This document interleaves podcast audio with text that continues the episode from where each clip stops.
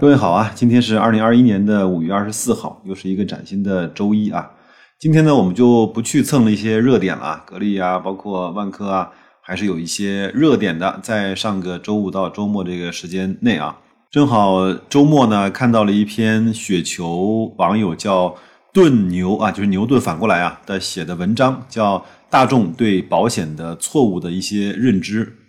白老师呢，也从我个人的这种投保的经验呢。也是有很多的感慨，我觉得有必要从常识普及，包括我的一些思考的方式来跟大家分享一下这篇文章。那我们就先进入正文，好吧？作者说啊，儿子一位同学的爸爸呢，刚刚查出胰腺癌的晚期，三十七岁，没有保险，家里呢就瞬间陷入到了这种财务的困境，这叫因病致贫嘛，对吧？呃，他说他的第一份工作呢是中国平安的寿险的业务员，对保险呢算是略知一二。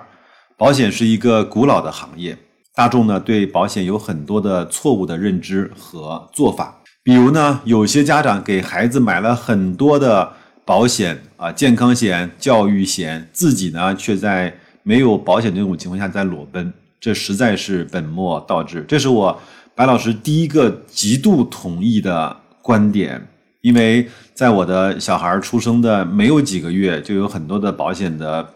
保险员来跟我讲，要给孩子从小买保险。第一，它便宜；第二呢，保障的时间更长。你在孩子在十八岁、二十岁的时候，你就可以给他有一个很好的收益和回报了。这种做法至少对我来说是极为不提倡，它也是一个不对的这样的一个做法啊。家长大人呢，才是一个家庭的经济支柱。得重大疾病的概率呢，也高于孩子。当风险来临，收入中断，留给家人一笔可观的财产，让生活得以继续，才是保险的应有之义。那倘若家长不给自己买保险，只给孩子买保险，当收入中断之后，孩子的保费面临断缴，反倒更会陷入到财务的困境。因此，家长应该优先买保险，其次才是子女。这个我再次表示。非常的同意，各位可以去审视一下自己对自己的保险有没有这样的适当的投入。然后呢，我们待会儿再讲我们应该买什么样的保险，好吗？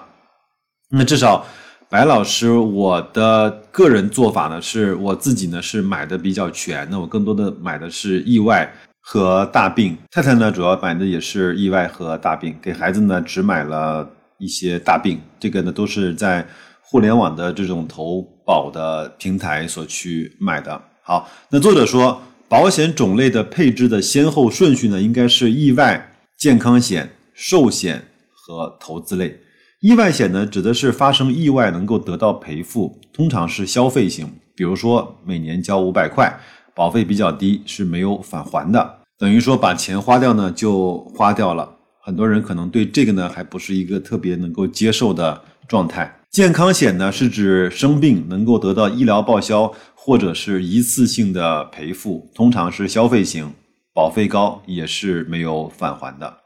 寿险呢，是指终身，就是去世之后呢，或者达到一定的年纪之后，能够得到赔付或者是返还，通常是储蓄型的，是有返还的。投资类呢，就是以前那个万能险什么的啊，就是呃，是以投资收益为主，保障非常少。到期呢，收回本金和投资的收益。我相信极少有人算得清楚保险公司那种投资险它真正的投资回报以及以及它保险本身的回报率的啊。那传统寿险公司的主流险种呢，通常是以以上的险种组合配置，但各有偏重，应该根据家庭财务的状况和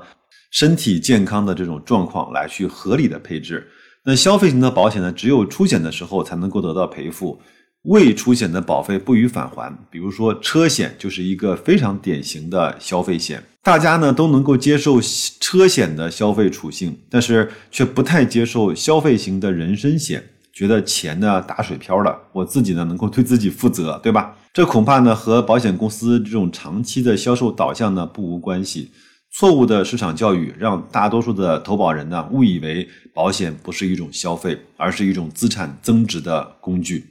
这个观念呢，让很多人啊，包括了很多家庭啊，投保了过高的储蓄型的保险，而健康型的保险呢却不足。当重大疾病到来的时候，看到保险合同才发现能得到的赔付啊寥寥无几。过高的储蓄型保险呢，也冻结了家庭资金的流动性。要知道，保险呢不同于存款，保费呢打入到了保险公司之后，如果想急用钱，或者是中途要取回，其现金价值将大大的去打折扣。当然，现在有保单贷啊，你可以去拿保单的现金价值作为抵押。啊，付一定的利息去拿回了一定的现金啊，呃，家庭财务呢结构越脆弱，越需要配置意外险和健康险，而不是很多人认为有钱了之后我再买一台十几万的小汽车啊，一年花费个几千块去买保险很正常，而一个人一年交几千块的保费却觉得不划算，想一想这是不是很可笑？到底谁才是真正珍贵的东西？那对于消费险的这种险种呢，如今互联网的保险产品已经非常丰富了，保费呢也很便宜，个人比较推荐。老邓呢自己也买了互联网的保险，每年的保费呢是几千块，互联网保险合同呢是一年一千。有些人呢担心出险之后，即便满足投保条件，保险公司也不会续签的，这种可能可能性是存在的，但是保险公司有权这么做，但是概率很低。因为保险呢是一个相对饱和竞争的行业，一个保险公司如果这么做，客户有可能就会跑到竞争对手那边去了。从保险公司自身利益的出发，保险公司可能不会这么做。传统的寿险公司啊，通常不太愿意推荐那种纯消费的保险，因为这类保险的保费便宜，利润比较低。那传统保险公司高额的这种人力成本呢，也难有动力去主推这类产品。而互联网保险公司呢，凭借更低的渠道成本，反倒把消费型保险做得风生水起。寿险反倒不不是必须的，寿险呢的投资回报接近定期存款，考虑到通胀因素，无法达到增值的目的，特别是这种财产的增值啊。如果个人呢，如果完全没有这种投资的能力，多余的钱只能够存银行。可以考虑购买寿险，毕竟呢，它有强制储蓄的功能。如果有获得比银行存款更高回报的投资能力，以及投以及定期储蓄的良好习惯，寿险其实是一个比较差的投资方式。作者还认为啊，和投资寿险相反的一个误解呢，是房贷不划算。利率呢，百分之三到五的房贷，考虑到通胀之后，基本上就相当于是免费的或者是极低的利息在使用银行的钱。而且贷款的期限可以达到三十年，这些钱用来去定定投指数基金、买国债，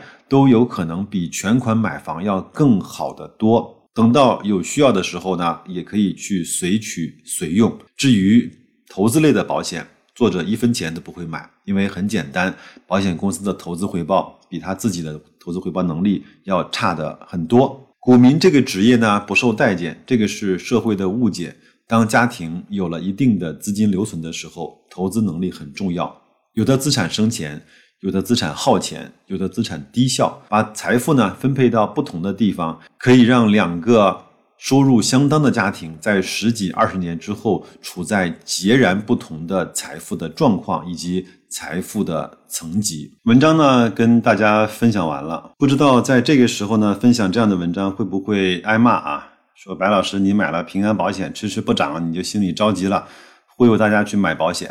真的不是这样啊！我觉得一个人呢，无论是有没有钱，首先要对自己的保障要考虑在第一位的，对吧？就是我们出去玩儿，我们的底线是不能够出交通意外，这就是我们考虑很多事情的一个底线原则。比如说，我们来投资市场上去投资，就像老八讲的一样，要保住本金，不要亏损，这个是我们。在面对机会和选择的时候的一些最起码的底线思维，对吧？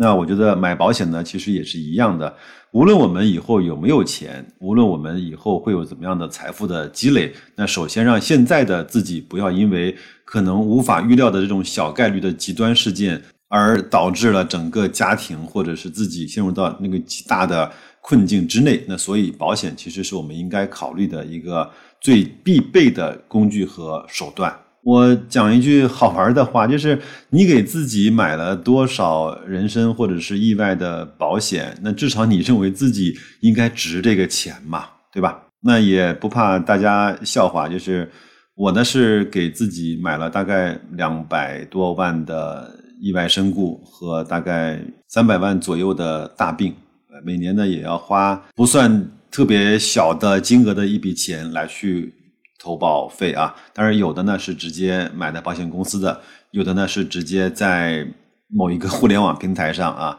去买的，每年交钱，我是让他直接定期自己扣的。当然你在一年过完自己平平安安，家人平平安安的时候，你可能会觉得，哎呀。这个钱今年又白交了，但是我前面那个节目讲过，就是可能保险呢是唯一的一个自己交完钱之后，希望不要去消费到它的服务的这样的一个产品。那所以它这个是个好行业、好赛道啊。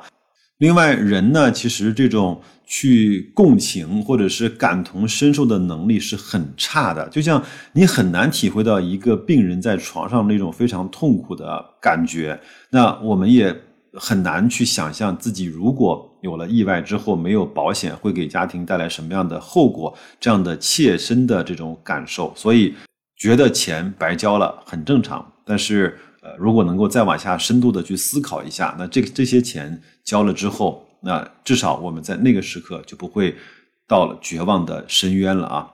我呢有一次跟朋友这么讲啊，我说，你看我每年比如说交两万块钱吧，那我交。二十年，那我四十万好像是白交了，但是我一定相信白老师在二十年之内的价值一定会大过这四十万，对不对？每次想到这儿之后呢，心里面可能会更加的释然一些。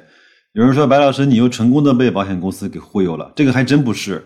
呃，我呢有一个特别 好的习惯，就是我呃如果想搞明白一件事情呢，我就会去买一些书啊啊，去看一些。哪怕是付费的这种教程呢，去学习搞明白这个事情，也会跟一些身边比较优秀的朋友呢去做沟通。那这个呢，也是我呃思思考、沟通和朋友啊聊天，包括学习了之后，我认为我做的是一件对我来说啊是一件合适并且正确的事情。通过这段时间呢，和很多的听友，包括和微信的好友去聊天呢，我发现可能啊，有一大部分人他更加相信在网上那么一句话、两句话的危言耸听，而不愿意自己呢再去做一点点的深入的剖析，哪怕多看几个链接，多看几个原始的数据，多看几个教程，多看几个经典的理论。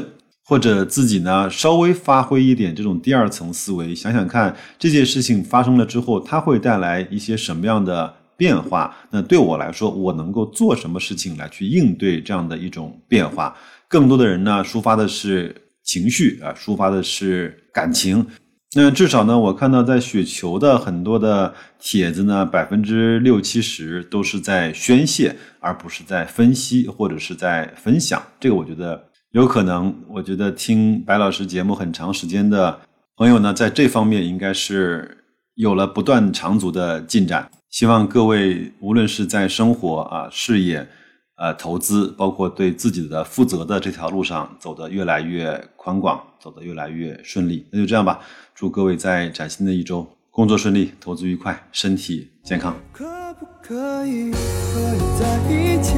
我们之间有太多回忆，爱上了你，没什么道理。